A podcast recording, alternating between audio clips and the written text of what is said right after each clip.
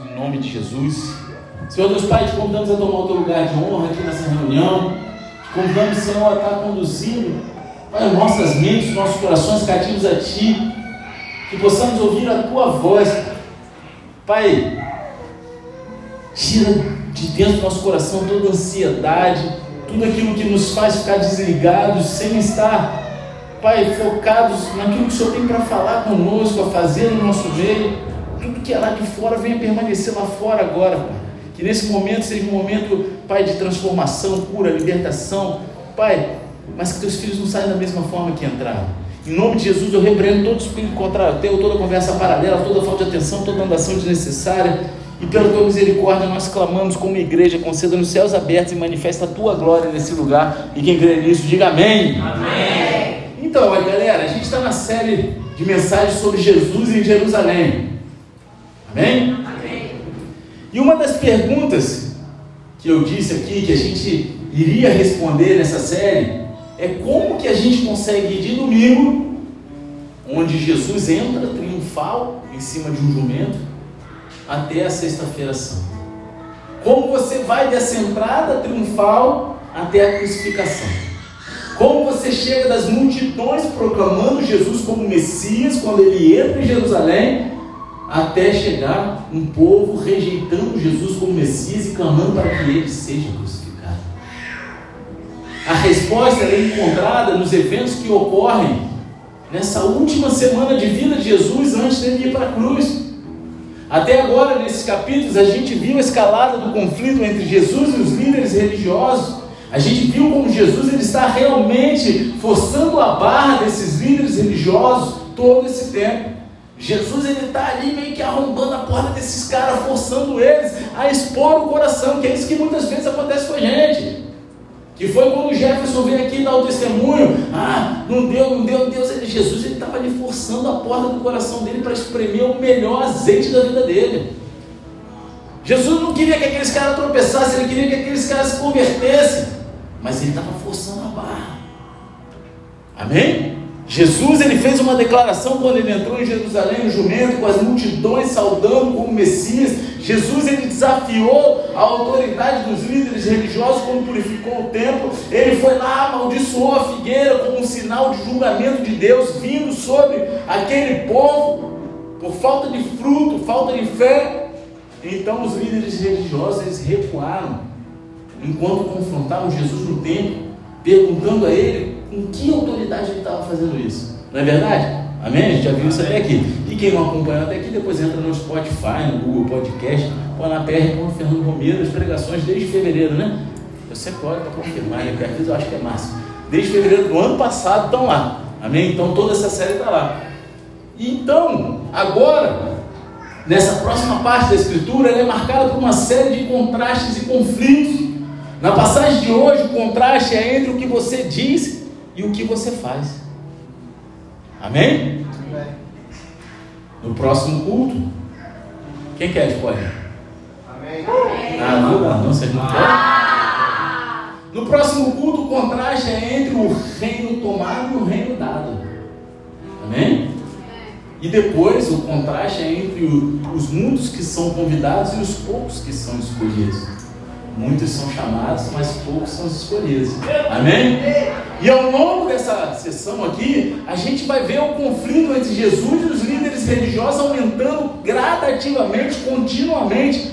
Um conflito que eventualmente vai levar à prisão de Jesus e à crucificação. Amém? Amém. É, é que dessa vez eu, eu vim direto do Rio para cá, nem comprei água com gás, né? Pá, um dia aqui que eu geralmente já chego aqui no manto. E aí vai falando pra caramba, tomei uns, sei lá quantos café que eu tomei, Felipe? Fala aí. Três? Olha aí. E tomei mais dois lá no. Manto. Aí fica a boca seca, né? Então a gente começa hoje com um contraste encontrado na parábola dos dois filhos. Para você entender melhor, eu pedi para que você abra a palavra de Deus no Evangelho de Mateus, capítulo 21, versículo 28. Quem for achando, dá um eita glória ali.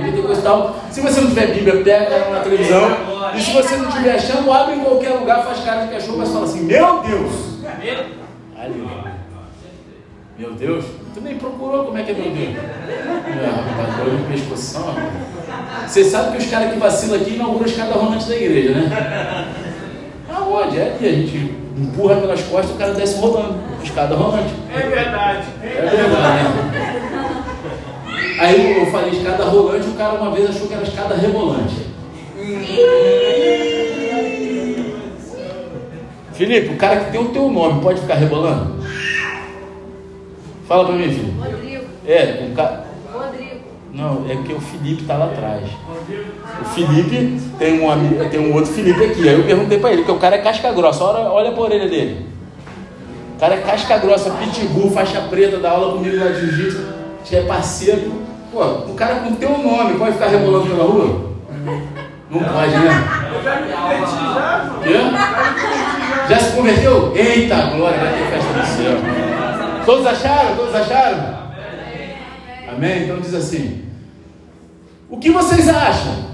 Um homem tinha dois filhos. Chegando-se ao, ao primeiro, disse: Filho, vá hoje trabalhar na vinha. Ele respondeu: Não quero ir. Mas depois, arrependido, foi. Gi- Dirigindo-se ao outro filho, o pai disse a mesma coisa. Ele respondeu: Sim, senhor. Mas não foi. Qual dos dois fez a vontade do pai? Eles responderam: O primeiro. Então Jesus disse: Em verdade lhes digo que os publicanos e as prostitutas estão entrando no reino de Deus primeiro que vocês. Porque João veio até vocês no caminho da justiça e vocês não acreditaram nele. No entanto, os publicanos e as prostitutas acreditaram. Vocês, porém, mesmo vendo isso, não se arrependeram depois para acreditar nele. Amém? Glória a Deus pela tua vida. Deus te retribui em dobro, quatro copos de água.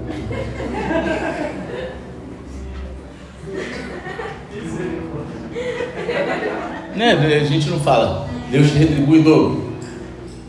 Se ele me trouxe dois copos d'água, ele vai receber quatro copos d'água, né? Mas que ele receba duas pessoas dispostas com um coração tão amável para estar servindo ele ali, igual ele me serviu. Amém? Né? Que é acima das quatro copos d'água. Então, a mensagem de hoje é sobre esse contraste entre o que você diz e o que você faz. Toda vez, né? Toda vez, vamos, vamos ser sinceros aqui, toda vez que vai virar o ano, ou que a gente quer mudar algo na nossa vida, a gente faz algumas resoluções. E a gente se, né? Ou às vezes a gente não precisa nem virar o ano, ou coisa, chega final de semana, segunda-feira eu começo a dieta. Não é isso? Tem a galera aqui, né? Segunda-feira eu começo a dieta. E então a gente, seja para nós mesmos ou para outras pessoas, a gente diz que vai fazer algo diferente daqui para frente. Só que infelizmente a maioria de nós não vai chegar nem na semana seguinte cumprindo aquilo que a gente se comprometeu, às vezes com a gente mesmo. Não é verdade? De acordo com algumas pesquisas, uma pessoa mediana, uma pessoa comum, amém?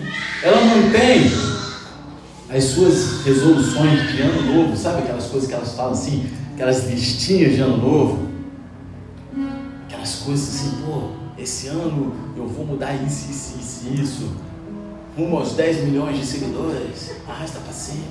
Ah. Ela mantém isso por um total de 32 dias, segundo pesquisa, é a média. São 32 dias ela crendo que ela vai conseguir fazer algo diferente. E é por isso que muitas academias gostam de vender planos anuais em janeiro. Porque em janeiro todo mundo veio. Natal, Réveillon, comendo pra caramba, e pá, e pô. Aí todo mundo, não, agora eu vou emagrecer. Só que uma vez eu escutei uma verdade. O problema não é o que você come entre o Natal e o Réveillon. Mas é o que você come entre o Réveillon e o Natal. Não é? né? É aquela pergunta: por que, que sexta é tão próximo da segunda e segunda é tão longe da sexta? Quem é que sabe essa resposta? Eu não sei, cara, eu fico indignado com isso. Mas, sabe, então, por que, que as academias fazem isso? Porque sabe que a maioria de, da galera não vai chegar em fevereiro. Mal vai chegar em fevereiro fazendo academia. Quantos aqui já pagaram uma academia e, e, e não, não, chegaram nem no final do mês? Eu já fiz isso na minha vida. Quantos, quantos fizeram um plano anual de alguma coisa e não completaram nem dois meses fazendo aquilo ali? Fala aí. Você está vendo o que eu estou falando? Então a parábola que a gente está vendo hoje é a primeira de três parábolas em que Jesus repreende diretamente os líderes religiosos. Então hoje né, a gente vai analisar essa parábola dos dois filhos. No próximo culto a gente vai analisar a parábola dos lavradores maus e em seguida a gente vai ver a parábola da festa de casamento. Amém? Todas essas três parábolas elas são dirigidas, né, diretamente para os líderes religiosos e todas as três servem para aumentar o conflito entre os líderes religiosos e Jesus. Né? E foi o que levou à crucificação de Jesus na Sexta-feira Santa. Amém? Então hoje a gente está olhando para essa parábola dos dois filhos, onde Jesus ele fala sobre a diferença entre aquilo que você diz e aquilo que você faz, aquilo que você se compromete dando a tua palavra e aquilo que você vai e executa com as suas atitudes. E Jesus usa essa parábola especificamente para nos ensinar que o arrependimento e a fé são mais importantes do que a demonstração religiosa externa. Aquilo que está dentro do teu coração, aquilo que vai gerar no teu coração, ele é muito maior, é muito mais, assim, não sei nem como expor isso, do que aquilo que você expõe externamente. Porque não adianta você levanta a mão, você chora na presença do Senhor, você sapateia no fogo, é, lança dez línguas espirituais, né? Se ele canta, parece ele dança lá na chuva, vamos embora, né? Lava a sunga, lava saia, pega na vassoura e anda. Hum. Pega na vassoura e anda, né? Essa aí é o, é o, mistério da zeladoria da igreja. Pega na vassoura e anda. Bom, aí tá a galera da zeladoria, cai no mistério, pega na vassoura e anda. Então, aquilo que né, o arrependimento e a fé, eles é muito mais importante do que a demonstração religiosa externa. Às vezes a pessoa é super religiosa, é super é, certinha naquilo que ela fala, naquilo que ela expõe, só que no interior não gerou um arrependimento e não há uma fé genuína. É apenas um papagaio pirata que repete tudo que ouve. E assim, não estou falando Siri, eu falei assim. Meu Deus! É, tu viu? Vai, ela fica assim e fica quieto Misericórdia. E assim a gente entra em Mateus 21. Eu vou ler de novo, versículo 28 ao 31, que diz assim: O que, que vocês acham? É Jesus. Ele entra na presença dos caras e pede uma resposta para eles. Ele pergunta: O que, que vocês acham? É? O que, que vocês acham? Um homem tinha dois filhos. Chegando-se ao primeiro, disse: Filho, vá hoje trabalhar na vinha. Ele respondeu: Não vou, não quero ir. É? Mas depois, arrependido, foi. Dirigindo-se ao outro filho, o pai disse a mesma coisa, e ele respondeu: Sim, senhor. Respeitoso, né?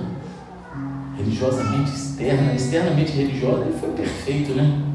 Aí, mas ele não foi.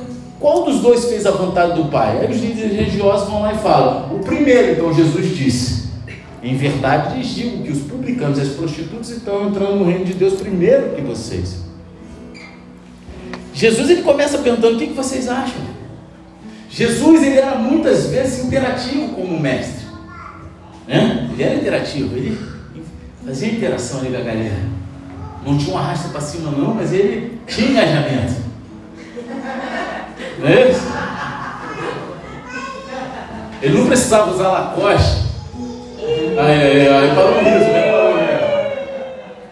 Uma cor de ostentação para gerar engajamento, mas ele era interativo. Ele tinha muitos seguidores, muitos seguidores. Muitos. E, e, ele, e ele era o que arrastava para cima. E continua até hoje arrastando para cima. Vai para o céu. Não é isso? Mas ele fazia perguntas. Ele sondava os pensamentos, as motivações das pessoas, ajudando-as cavar mais fundo sobre a superfície. As pessoas a não viverem, sabe, superficialmente, e aqui ele envolve os líderes religiosos na frente e os informa que que quer o feedback. Ele começa antes de tudo envolvendo os caras e falando: Eu quero feedback de vocês. Eu quero, eu vou, eu vou falar algo, mas eu quero saber o que vocês acham disso que eu vou falar. E a parábola em si, ela é muito simples. Um homem ele tem dois filhos, ele diz para cada um deles para trabalhar na vinha. Ó, oh, cara, eu tenho uma terra lá, vai lá trabalhar na minha vinha lá, meu filho. Um diz não, mas depois muda de ideia e vai. O outro diz sim, mas nem aparece lá. Trabalhar na vinha, na parábola, é um símbolo de seguir Jesus e fazer o que ele diz. E assim o primeiro filho é um exemplo de conversão genuína.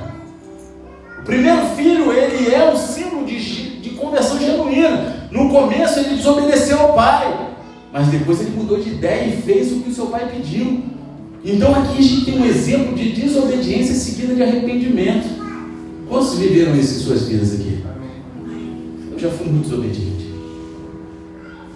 Fala aí, José Rivaldo. Jesus, a gente deve observar que Jesus ele disse: Filho, vá hoje trabalhar na vinha, vá hoje. Vá hoje. Não é assim, quando der você vai. Vá hoje. A Bíblia diz: agora é o dia da salvação. Esse agora, lá em 2 Coríntios 6,2, ele poderia ser traduzido: hoje é o dia da salvação. É a urgência de Jesus. Deve haver sempre um senso de urgência quando se trata de obedecer a Deus e a Cristo. É hoje. Sabe por que é hoje? Você sabe o que vai acontecer na tua vida amanhã? Você sabe o que vai acontecer na tua vida quando acabar esse culto? Ninguém sabe. A gente pode saber o que a gente está vivendo agora. Agora a gente está dentro de uma igreja cultuando o Senhor. E ali, eu não sei mais o que Pode ser que a gente feche os olhos para nunca mais abrir. E quando abre, está lá Abraão, Isaac, Jacó olhando assim. Ué, cara, olha aí.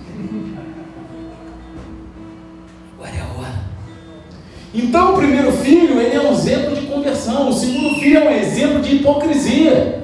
Ele diz que vai, mas não vai. As suas palavras e as suas ações, elas não se alinham.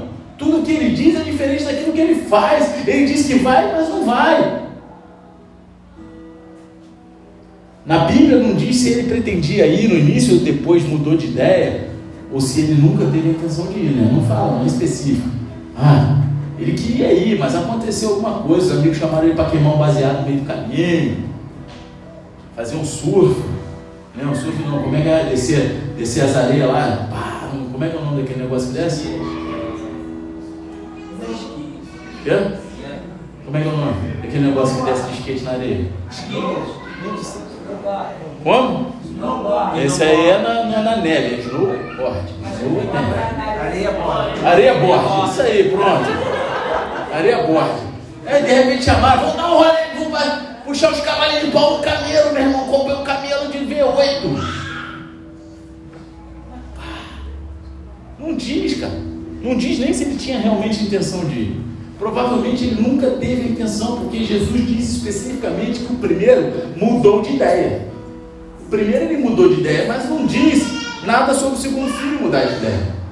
O segundo filho ele é rápido, educado, ele é respeitoso. Ele se dirige ao pai como Senhor. Sim, Senhor. Você vai? Sim, Senhor. Sabe, é aquele cara que finge que te respeita na tua presença, mas quando você vira as costas, ai, ai, ai. É? Aqui, graças a Deus, não tem ninguém assim, né? Só no mar. Ele diz todas as coisas certas e tudo parece bem por fora, as coisas parecem maravilhosas. O único problema é que nada disso é real. São todas palavras sem ações, palavras jogadas ao, ao, ao vento. E assim o segundo filho, ele é um exemplo de hipocrisia. Jesus então pergunta aos líderes religiosos qual dos dois fez que o pai queria? Qual dos dois fez aquilo que o pai pediu? Então a gente deve se lembrar que Jesus ele perguntou a eles lá no início da o que, que vocês acham? Um pai mandou um filho, ó, vá trabalhar na vinha. Não, não quero ir. Mas depois mudou de ideia e foi. O outro, sim, senhor, mas não foi.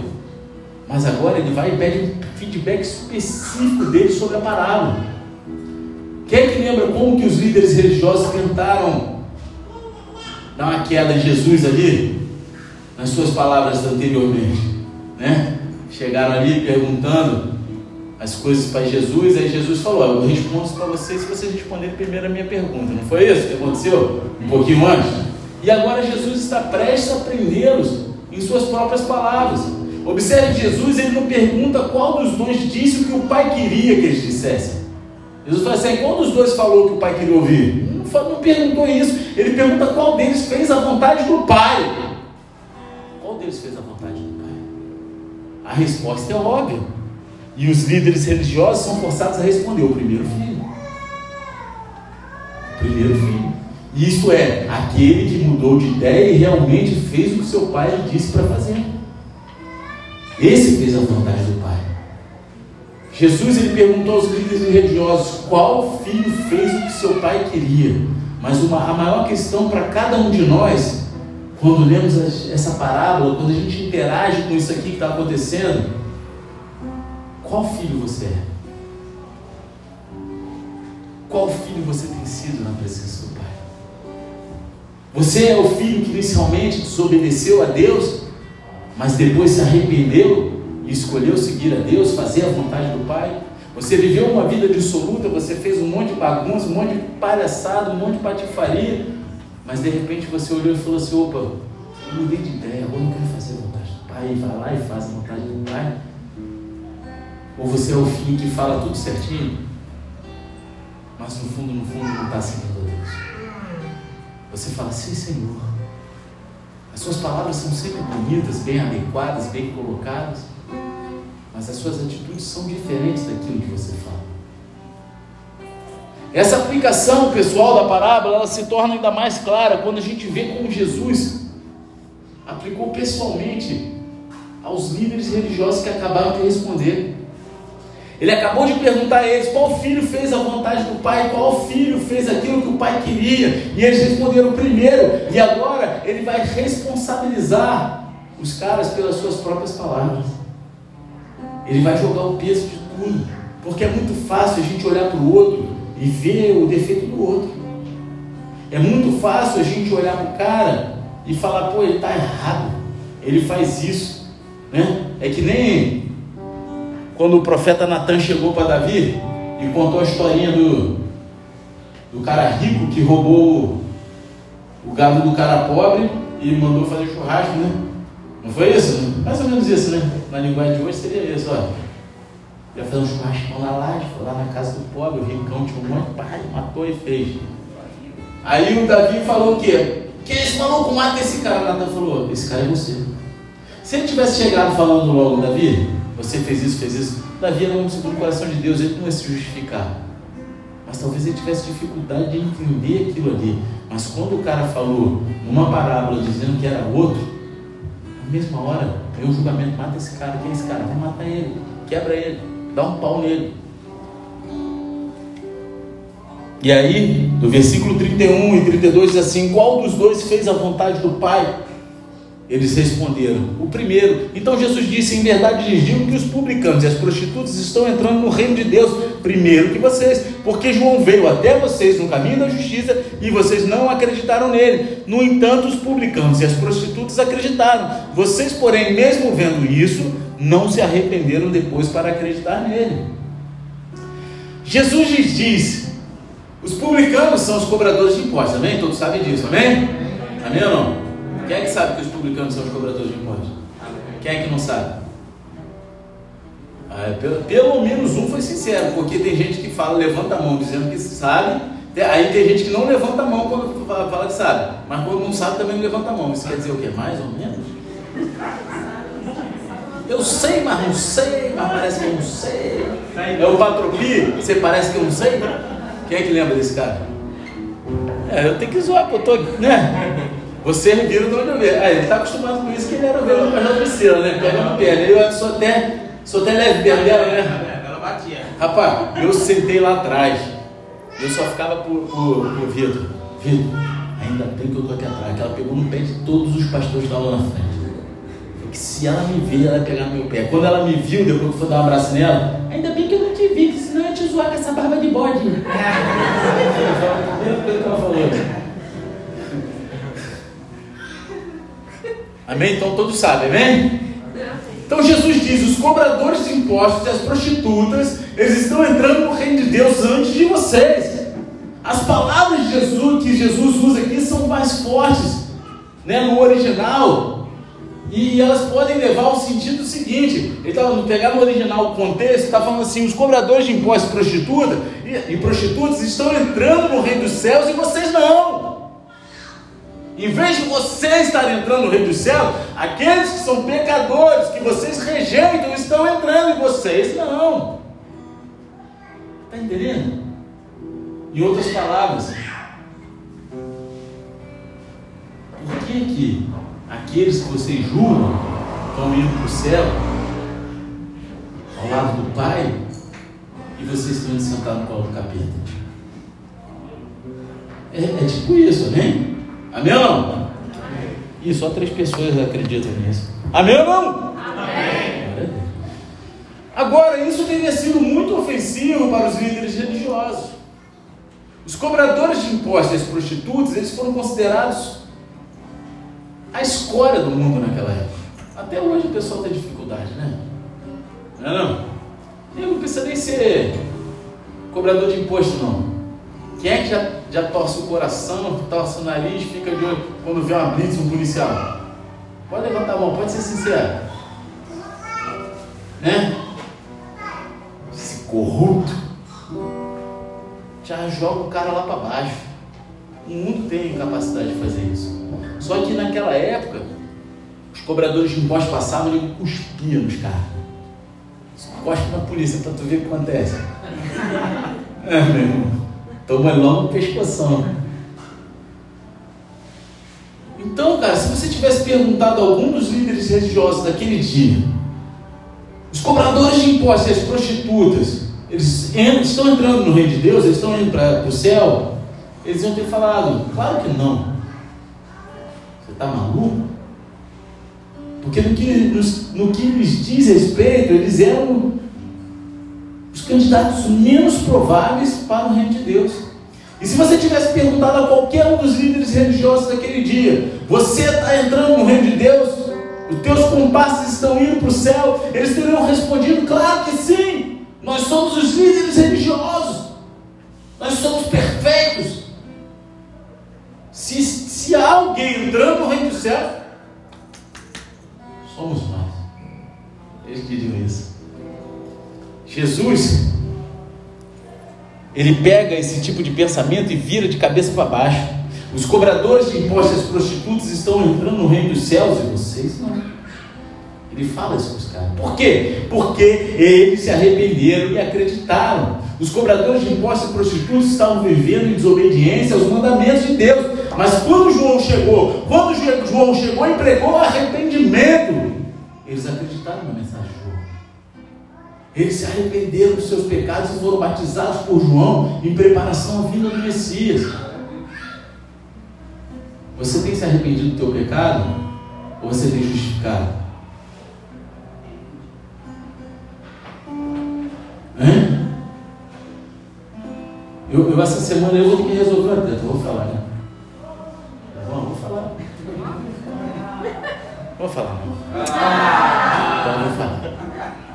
Cara, o Felipe até sabe dessa treta aí. Ele falou, rapaz, né, tem que. Mas vamos lá. Não, vou falar, deixa eu falar. É, a última vez, é só uma hoje. Eu já vou falar, né? Então eu vou falar. Então o que aconteceu? Eu, pô, cara, eu, eu, meu filho estuda lá no, né, numa escola ali, no Donos, que agora tem uma rua interna. Cara, aquilo ali tá meio confuso, tá cheio de obra, tá uma loucura. Né? Pô, tem um cara que é motorista van, que o cara, já eu vi uma primeira vez, a gente pô, tá ali parado esperando para entrar cada um na sua vez, para o momento certo, ou de estacionar e levar os filhos para dentro, ou então de parar lá na portinha, deixa o carro rapidinho, joga os filhos para dentro e volta pro carro e vai embora. Mas o cara, ele, eu acho que ele, ele, se acha melhor do que todo mundo, que ele passa do lado pela contramão, para lá na frente, larga as crianças e sai correndo. Eu vi isso uma vez. Eu vi isso duas. Está errado. Só que na terceira foi ainda pior. Estava num momento de obra sinistro, todo mundo tendo que fazer a volta lá embaixo, uma fila absurda para entrar na escola. Ele veio na contramão, joga. Ele veio de um lado, jogou atravessando a pista de uma forma que não poderia, num momento que estava cheio de carro para entrar e parou a saída da escola, obstruiu tudo. Aí eu falei: Ah, cara, não vai ficar assim não. Falei: Davi, fica aí no carro. Saltei, bati no vidro da mão. Meu irmão, tu tá vendo o que tu tá fazendo aí, cara? Tu obstruiu tudo. Não, mas é porque se eu não fizesse aqui, eu falei, meu irmão, cara, mas tu tá errado. Ele, ah, fez assim com a mão, né? Falou alguma parada lá, né? Meio ofensivo, fechou o vidro. E passou na frente de todo mundo. Furou a fila. Eu peguei, tirei foto da, da van dele, da placa, do telefone do, do, do, do WhatsApp, mandei. Atrás dele. Meu irmão, mandei áudio. Falei, meu irmão, olha só. Você está justificando o justificado. Você está querendo falar algo que, que não tem justificativa. Você carrega preciosidades, crianças dentro dessa van. E você está botando vida de crianças e de outras das crianças que você carrega das crianças da escola em risco. Eu vou, te, eu vou dar queixa de você na secretaria e na prefeitura. Aí o cara mandei essa mensagem, tirei foto para ele ver que, eu tinha foto da placa dele, que ia dar ruim. E parei para deixar meu filho ele fazendo a volta e ainda quis falar com ele. Ele fez assim com a mão de dentro, não deu nem bola e foi embora. Daqui a pouco ele escutou minha mensagem. Aí ele quis responder. Não, eu só fiz isso que você falou uma vez porque a mãe de não sei quem fez aquilo outro e não sei quem, e aí eu tive que cortar. Eu falei, cara, você continua justificando. E eu vi que no status dele estava lá escrito fé, força, Deus, não sei o quê. E ele me chamou de pastor, ou seja, ele sabe que eu sou pastor, não sei como, que alguém falou, ou sei lá. Pastor, que não sei o que, não sei o que lá. Eu falei, meu irmão, cara, para mim tu é mau caráter. Tu tá, tem problema no teu caráter. Porque tu justifica o teu problema. Se tu chegasse para mim no início e falasse, ó, me perdoa, eu errei, cara Pô, eu dei vacilo mesmo, mas daqui para frente não vou fazer isso de novo. Eu sou vacilão, eu sou errado. Eu falei isso para ele. Eu erro também. Mas sabe por que, que você deveria conhecer a Bíblia, que você deve ser cristão? Cara, você sabe por que, que Davi era um homem segundo o coração? Porque ele não justificava o pecado dele. Ele ia lá se arrependia, cara. Em vez de justificar, se arrependia. Cara, até agora eu estou falando, ninguém me falou, eu vi. Agora, eu já falei na secretaria, que eu fui lá e sentei com o coordenador e falei com o cara. E vou na prefeitura. Aí eu estou lá no Rio. Pastor, o cara me manda mensagem. Uh, eu ouvi os áudios lá, gente precisa sentar pra... Eu vou sentar para conversar com o cara. Eu vou sentar. Mas, cara, às vezes a gente tem dificuldade de se arrepender das nossas, das nossas mazelas. A gente quer justificar aquilo que é injustificável. É muito mais fácil a gente chegar lá e falar, cara, errei, você me perdoa. Quem é que não erra aqui? Fala para mim. Quem, quem não erra? Levanta a mão, por favor, em nome de Jesus. Levanta a mão quem não erra. Ninguém, cara. Eu, eu, eu, eu, eu, eu falo, eu nunca errei. Eu só errei uma vez quando eu achei que eu estava errado. Estou brincando. Né? É, não podia deixar passar. Mas você está entendendo? Eu estou falando assim, eu não quero expor o cara, não. Andei conversando com a, com a pastora, que é uma pessoa sábia demais, e dá vários conselhos bons. Então ouça as tuas esposas e ela falou, cara, não vai na prefeitura não, não arrebenta o cara não. Conversa, o cara já falou na, coisa, conversa o cara, vê qual é a atitude dele e fala, pastor, é isso que eu vou fazer, eu vou falar, cara, vou dar mais um teste nele, mas na próxima eu vou na prefeitura. Né? Deus não age com misericórdia, então ele vai ser alcançado pela graça e misericórdia de Deus. Mas meu irmão, na próxima, eu jogo a granada debaixo da mão. Ah, uma granada santa, né, cara? Eu vou na prefeitura. Eu falei para ele, cara, você não merecia nem estar tá carregando caixa. Porque nem excursão de vidas você podia estar carregando. Porque você põe todo mundo em risco e não, não admite o erro. Quando você faz a besteira na estrada, você toma multa, você sabe que tomou, você vai lá na Polícia Federal. Ô meu irmão, tira aí, cara, eu só passei porque estava trânsito. Isso justifica? Tira a tua multa? Você está entendendo? Mas era o que os cara, o cara faz aqui. Agora, quando a gente se arrepende, em vez de justificar, a gente vai lá e fala, e há perdão. Não importa o que você viveu até aqui, o que você vacilou até aqui. O que importa é o que está no teu coração. Na hora que você expõe, na hora que você é exposto, o que está no teu coração? Você vai se arrepender ou você vai jogar a culpa para outra? Aí quando você olhar, você vai falar e você não vê que é você, você vai querer matar. Mas quando é você, não, não, pô. Tem uma justificativa, eu fiz isso por causa disso e e disso. Ó, você me perdoa, mas quem é casado sabe aqui, né? Como é que é? Geralmente é o homem que faz essa palhaçada, né? Tá dando treta no casamento, aí o homem fala assim para a mulher: Meu irmão, me perdoa, mas. Não é? Quantos aqui casados já deram esse vacilo e tomaram puxão de orelha? Me perdoa mais, acabou o arrependimento. Me perdoa, não vou fazer de novo. Daqui para frente, tudo diferente. Aqueles caras lá que eram considerados da escola, eles estavam vivendo a, a pior coisa. Prostituição não deixou de ser pecado. Mas eles se arrependeram. Lucas 7, 29 e 30 diz assim: Todo o povo que ouviu e até os publicanos reconheceram a justiça de Deus, tendo sido batizados com o batismo de João. Mas os fariseus e os intérpretes da lei rejeitaram, quanto a si mesmos, o plano de Deus, não tendo sido batizados por ele. Vocês estão entendendo?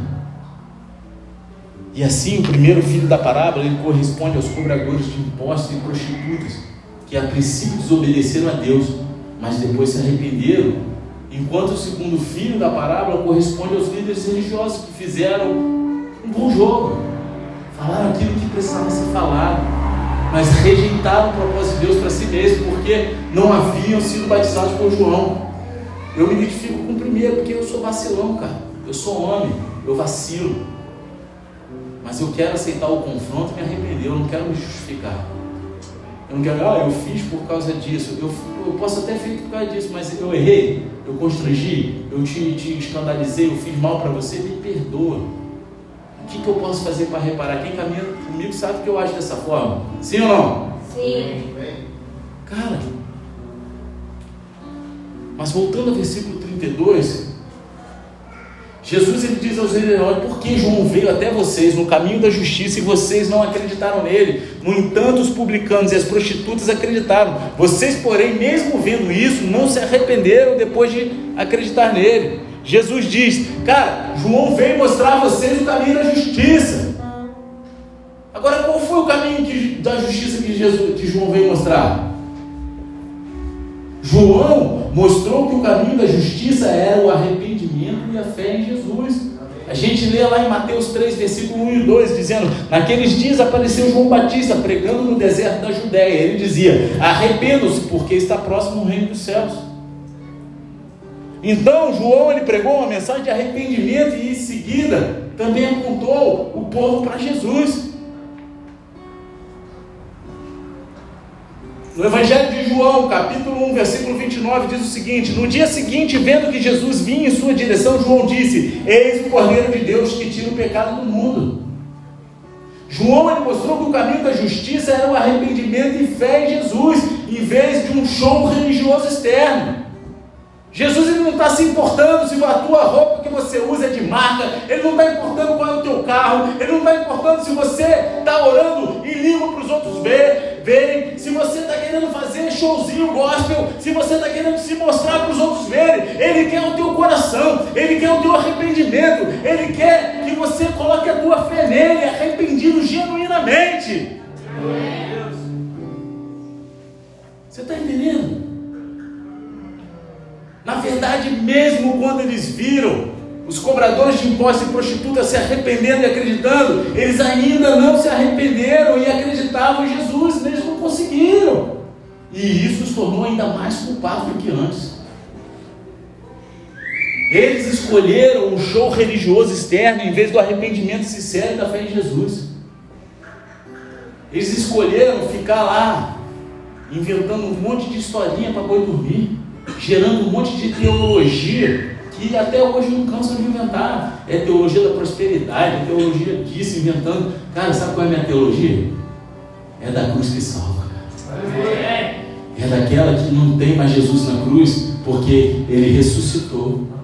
E hoje ele vive em cada um de nós, para que haja mais amor, que haja misericórdia, para que a gente possa ser seguidores dele, vivendo a graça e a misericórdia, um para com o outro. E assim, eles eram como o segundo. Eu não posso nem mais falar assim, que a Siri quer me, me pegar, cara. E assim eles eram como o segundo filho que disse que obedeceria ao pai, mas depois fez o contrário do que o pai pediu. Jesus perguntou a eles: O que vocês acham? Qual filho fez o que o seu pai queria? Eles responderam: O primeiro filho. Anteriormente eles tentaram pegar Jesus e falharam. E agora Jesus pegou eles. E eles são condenados por suas próprias palavras. Então existem várias implicações que a gente pode fazer dessa parábola em nossas vidas. O primeiro é bem óbvio, porque as nossas ações elas devem estar alinhadas com as nossas palavras. A gente encontra vários exemplos disso na Escritura. Por exemplo, Jesus advertiu seus ouvintes lá em Mateus 7, dizendo: Nem todo que me diz Senhor, Senhor entrará no reino dos céus, mas aquele que faz a vontade do meu Pai que está nos céus. É, não é a mesma coisa dessa parábola? Nem todo que diz Senhor, Senhor. Né? O segundo falou, filho falou o quê? Sim, Senhor.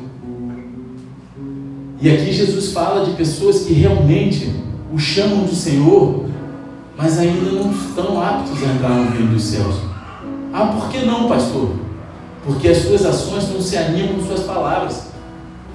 Eles chamam Jesus de Senhor, mas não fazem o que Deus manda. Eles não fazem aquilo que Deus quer. Eles não estão alinhados com, aquela, com a vontade do Pai. Não adianta você reconhecer Jesus como Senhor, olhar para Jesus e chamá-lo Senhor, se você não faz a vontade do Pai. Tiago 2, 14 e 17 diz o seguinte: Meus irmãos, qual é o proveito se alguém disser que tem fé, mas não tiver obras? Será que essa fé pode salvá-lo? Se um irmão ou irmã estiverem com falta de roupa e necessitando alimento diário, e um de vocês lhe disser: Vão em paz, tratem de se aquecer e de se alimentar bem, mas não lhes dão o necessário para o corpo, qual é o proveito disso? Assim também a fé, se não tiver obras, por si só está morta. Nós somos salvos pela fé, mas as obras elas são evidência da nossa salvação pela nossa fé. Aí o que, que adianta? Você é cheio de fé, você diz que tem fé, e você vê uma pessoa pedindo algo para você, necessitada, e aí você fala assim: não, vai em paz, Deus te abençoe. Mas você tinha condições de fazer algo por ele e não fez. É uma linha muito tênue entre você ser Deus na vida da pessoa e você ser um hipócrita religioso. Você está entendendo? Porque a gente não pode ser Deus na vida das pessoas. A gente não pode deixar que as pessoas deixem de fazer com que as pessoas deixem de viver o tratamento de Deus para a vida delas. Mas a gente também não pode lançar fora as pessoas que estão necessitadas, falando, vai em paz, Deus te abençoe. De que adianta, se você deseja bem a alguém, mas você não faz nada para ajudar?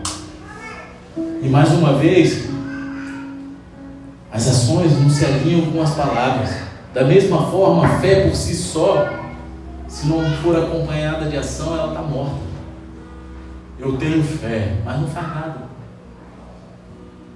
A fé genuína, ela transforma em ação. Ela gera uma atitude. Ah, não, mas eu oro. Oração é orar, mas agir. Oração, você ora e age. Ah, Deus, estou esperando no Senhor, estou orando. É, espera minha, no céu vai cair chuva, granizo, avião quebrado. Passar um, um menino da escola lá que igual da perna de casa, cair as pedras também, não vai saber. Você está entendendo? Primeira carta de João, capítulo 3, versículo 18, diz assim: Filhinhos, não anemos de palavras nem da boca para fora, mas de fato e de verdade. Mais uma vez, o que você diz e o que você faz devem ser a mesma coisa. Essa é a nossa primeira aplicação da parábola. Suas ações elas devem se alinhar com suas palavras. Agora, a segunda aplicação para a nossa vida é que você nunca pode ser pecador demais para entrar no reino de Deus. Não, você não sabe o que eu vivi até aqui, você não sabe o que eu vi, eu sou escolha, eu não valho nada. Eu acho que eu fui pior do que todos vocês juntos. Se bem que não, cara, vocês são muito. Estou brincando. Eu era, eu era vacilão de primeira, cara. Era, eu era escória. Glória. Isso não é notícia boa. Você não sobe, não pode ser pecador bastante para não entrar no reino dos céus. Não tem como você. Assim, cara, esse cara é tão pecador que muitas vezes a gente pensa que a gente bagunçou demais, ou a gente está muito mal para Deus querer algo conosco. Ah, Deus, não, Deus não vai querer nada de mim comigo, não, porque eu sou vacilão. A gente pensa que Deus, Ele está ali apenas para pessoas boas, para as pessoas que fizeram tudo certinho, que disseram sim, Senhor. A gente falha com Deus e com as outras pessoas tantas vezes, de tantas maneiras, que a gente tem medo de se aproximar de Deus. Quantos aqui já tiveram esse sentimento? Já vacilei tanto que Deus não vai querer mais nada comigo. Você pode se sentir como se fosse o chefe dos pecadores. Cara, eu sou o frente. Eu sou o frente dos pecadores, cara. Pô, eu sou, eu sou o frente da facção criminosa, os pecadores. Os pecadores dos pecadores. PDP. O pior dos piores. PDP. Mas o apóstolo Paulo ele testemunhou em 1 Timóteo capítulo 1, versículo 15. Esta palavra é fiel e digna de toda aceitação que Cristo Jesus veio ao mundo para salvar os pecadores, dos quais eu sou o principal. Paulo falou isso. Você pode pensar que, que você é o pior dos pecadores, mas Paulo também pensava isso. Ele tinha a convicção que ele era o pior dos pecadores. Paulo, ele veio a Jesus e Jesus mudou a sua vida. Não importa como você entrou aqui essa noite, Jesus ele muda a tua vida. Amém. Basta você entregar. Você pode ser o pior. Você pode estar se sentindo pior, a escolha rejeitado. Eu não sou digno. Nenhum de nós é digno. Mas a graça de Deus transforma a gente de dentro para fora. Amém. E abre a porta dos céus para você. E aqui tem algo confiável. É um ditado que Paulo criou, né? Jesus veio para os pecadores. Jesus falou, ele veio para os doentes, não para os santos. Então, se você é um pecador essa noite, você não está excluído, você está qualificado para entrar no reino dos céus. Amém? E mesmo que você seja o pior dos pecadores, você ainda se qualifica. Jesus disse em João 6,37: O que vem, que vem a mim, de modo nenhum lançarei fora. Você nunca pode ser pecador demais para entrar no reino de Deus. Jesus ele disse que os cobradores de impostos e prostitutas eles estavam entrando no reino de Deus diante, antes dos fariseus e dos líderes religiosos. Ou seja, eles viveram vidas pecaminosas, mas quando ouviram João falar e se arrependeram dos seus pecados e colocaram sua fé em Jesus, eles entraram no reino dos céus. Eles se tornaram pessoas novas. Não estou falando que você, você que é tão pecador que se transformou num, num que você ama o pecado, você vai entrar no reino dos céus dessa forma. Eu quero dizer que você, sendo o pior do pecador, se você se arrepender e botar a sua fé em Jesus, você está qualificado. O que te qualifica a entrar no reino dos céus não é o que você fala, e sim como está o teu coração. É arrependimento e fé. Deus, Ele te oferece uma nova vida em Cristo. Então, cara, pega, pega, se agarra a isso. Essa é a nossa segunda chance, né? A segunda aplicação das nossas vidas essa noite. Você nunca pode ser pecador demais para entrar no reino de Deus. Então, a próxima aplicação para a nossa vida é que a religião, ela não vai te salvar. Eu costumo falar para aqueles que eu, que eu evangelizo que religião é a doença que mais mata nesse mundo. Porque você vai lá no Oriente Médio, tem um matando o outro por causa de religião. Eu mato em nome de Alá. Ah, explode tudo. Aí o outro, eu mato em nome de não sei quem. Aí o outro vai tacar fogo na igreja, o outro taca fogo não sei aonde. Aí o outro joga um míssil, escreve Deus na frente do míssil, né? E vamos embora. E assim eles estão agindo por conta própria, dizendo que é Deus. É a religião, não é Deus. Você está entendendo?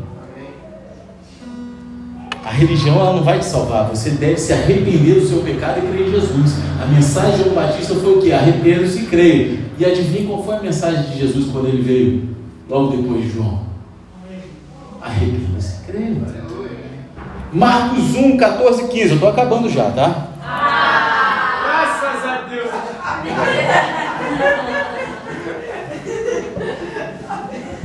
Vocês ficam brincando, mas o cara você não sabe por que, que o cara fala isso. Sabe por que o cara fala graças a Deus? Sabe?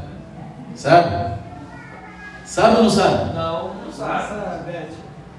Você sabe por que, que o cara fala graças a Deus o tempo todo? É só responder sim ou não, cara. Qual é a tua dificuldade de falar? Tu fala. Você sabe?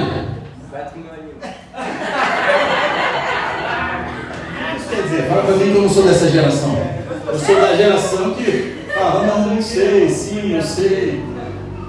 Fala pra mim, você sabe o que quer dizer isso? Eu acho que ele não quer saber o que, que ele quer, por quê, ele quer zoar, né? É, então tá bom. Se você quiser saber, eu não estava a tua vida. Mas é, você sabe? Ainda põe, ainda põe o bencinho pra frente.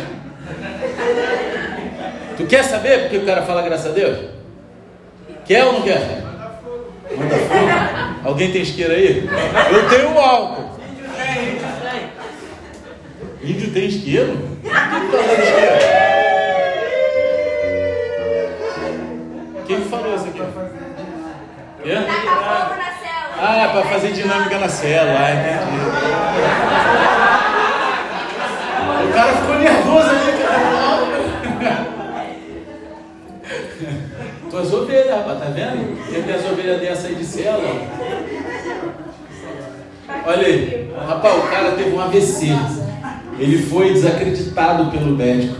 A esposa dele grávida.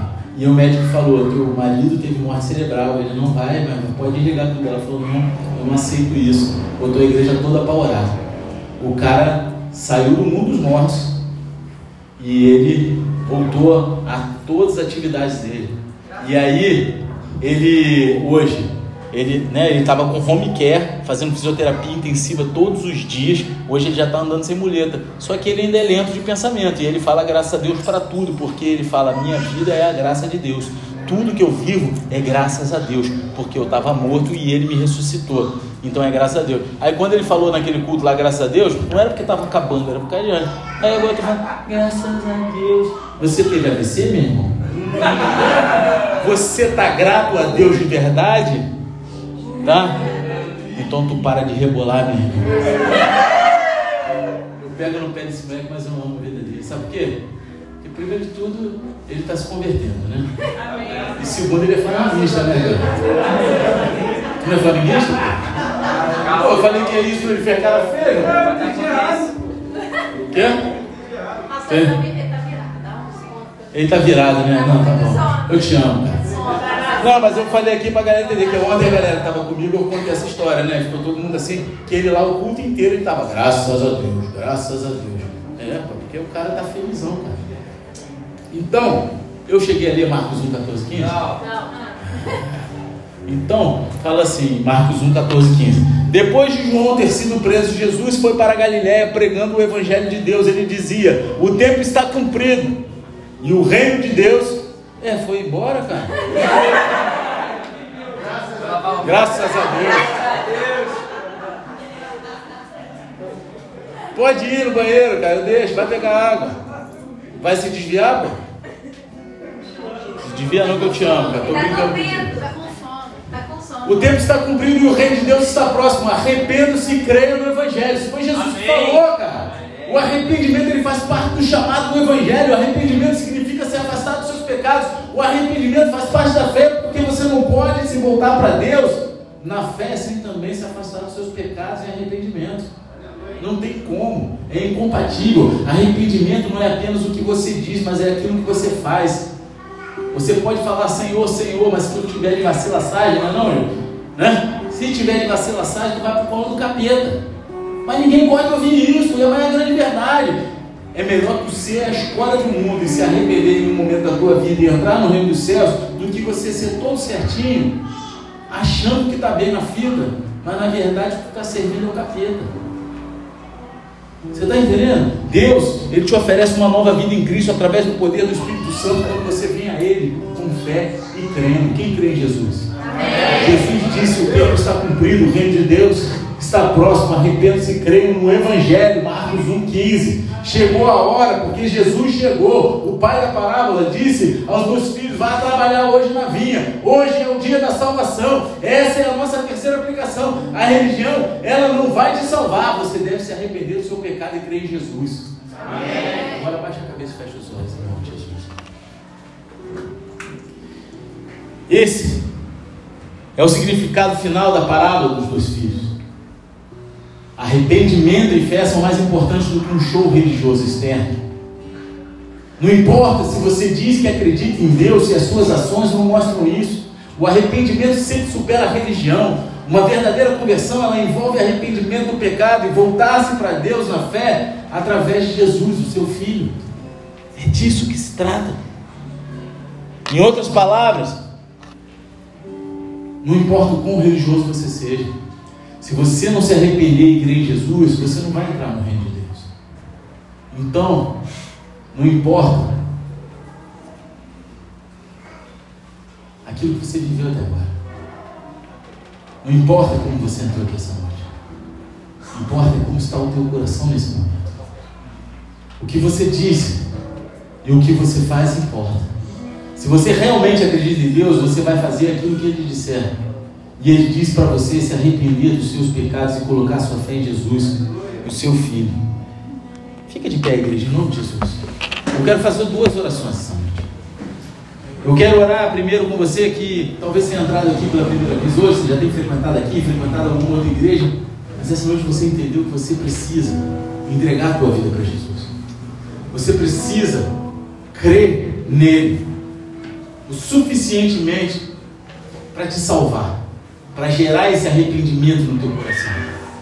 Então, se você quer fazer essa oração e entregar a tua vida para Jesus essa noite, eu te convido a colocar a tua mão no teu coração e repetir comigo: Senhor Pai, me perdoa por todo o tempo que andei longe de Ti, mas essa noite eu entrego meu coração no Teu altar e reconheço que Jesus Cristo, Jesus Cristo, aquele, aquele que morreu na cruz por mim, que morreu na cruz por mim, e ao terceiro dia, e ao terceiro dia ressuscitou, ressuscitou, é o meu único e suficiente e suficiente, Senhor e Salvador. Senhor e Salvador. Pai, Pai, escreve meu nome escreve meu nome no livro da vida livro da e vida me conduza e me conduza até a até a eternidade. Em nome de Jesus. Amém. Continua com a mão no teu coração. Senhor Deus Pai, apresenta essas vidas aqui no teu altar. São filhos e filhas que se arrependeram, Senhor entregaram seus corações a Ti, declarando Teu senhorio sobre eles. Conduza-o, Senhor, em arrependimento, Senhor. Conduza-o, Senhor, Pai, pelo Teu caminho, livrando-os de toda a retaliação do inferno, colocando os Teus anjos acampados ao redor deles, Senhor, que eles possam conhecer a cada dia a Tua graça, o Teu amor e a Tua misericórdia, sendo um com a Tua igreja, que é o Teu corpo, Senhor, sendo a essência do Teu amor por onde quer que eles vão, Senhor, se sentindo amado por Ti e que no grande dia, sem desviar eles possam dizer como Paulo falou: combati o bom combate, acabei a carreira e guardei a fé. Em nome de Jesus. Amém e amém. Glória a Deus. Agora eu quero fazer mais uma oração. E essa oração é com você que talvez você esteja como esses líderes religiosos. Mas não é de maldade. Talvez você olhe para você e você minimiza os teus pecados. Você justifica as tuas dificuldades e as tuas ânsias. Assim como aquele cara da van, assim como os líderes religiosos, assim como muitos na Bíblia. E mas quando você olha para o pecado dos outros, dos, peca... dos cobradores de impostos, das prostitutas, você já joga eles no inferno. Só que o que Deus quer de você é arrependimento e que Deus quer de você é que você entenda que não há nada que você possa fazer que vai te dar salvação. Porque é pela graça, não é por merecimento. O que Ele precisa de você é arrependimento e fé. O que Ele precisa de você é um coração quebrantado. Entregue a Ele. Então, se você essa noite você sabe que você entrou aqui cheio de mazela, cheio de dificuldade, muitas vezes julgando os outros, mas com dificuldade de enxergar as suas próprias, seus próprios problemas. Você justifica as suas dificuldades no erro dos outros. Você justifica tudo que você vive hoje naquilo que aconteceu no passado que outros fizeram. Você justifica todas as tuas mazelas e dificuldades. Quando só depende do teu coração. Jesus está te chamando essa noite falando assim, eu quero o teu coração. O primeiro passo de arrependimento e fé para mudar a tua história de uma vez por todas é você sair do teu lugar e até aqui à frente noite. Porque Deus ele quer mudar a tua história, então sai do teu lugar de Jesus. Deus ele quer fazer algo novo na tua vida. Ele quer te, te tirar lá do charco, do lodo, onde você se encontrava, de todas as tuas dificuldades, de todas as mazelas, e transformar o teu coração de dentro para fora, para que você comece a se analisar, a se enxergar antes de você olhar para os outros, porque a gente não tem como salvar ninguém, mas a gente tem como ter atitudes que nos levam para perto de Deus. E com isso, a glória vai para Deus e as pessoas querem se chegar a Deus. Mas não tem como salvar os outros se você não se salvar primeiro. Não tem como você alcançar os outros se você não deixar Deus alcançar o teu coração primeiro. Aleluia. E Deus ele quer o teu coração assim. Tem mais pessoas aqui que têm tido dificuldade. Tem mais pessoas aqui que viveram. Tem pessoas aqui que já viveram até grandes histórias com Deus. Mas a decepção te afastou. Talvez você, depois de ter afastado, você não tenha falhado nas mesmas falhas daqueles que te decepcionaram. Mas isso não te faz melhor que Deus. Mas isso torna apto a se arrepender e entrar no reino dos céus. Então sai do teu lugar agora, porque não importa o que você viveu até aqui. O que importa é como está o teu coração. Aleluia. E é isso que Deus quer. Ele te convida a entregar o teu coração essa noite. Em nome de Jesus. Em nome de Jesus.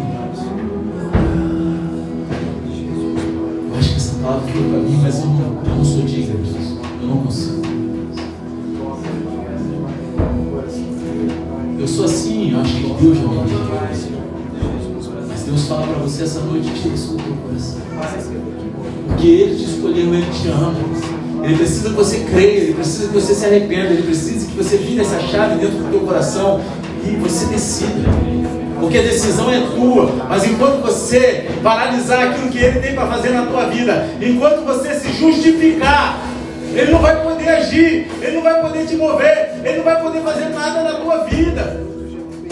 O primeiro passo que vai você. E até quando você vai viver assim? Deus ele está gritando o teu nome aqui. E você ainda vai continuar nessa história falando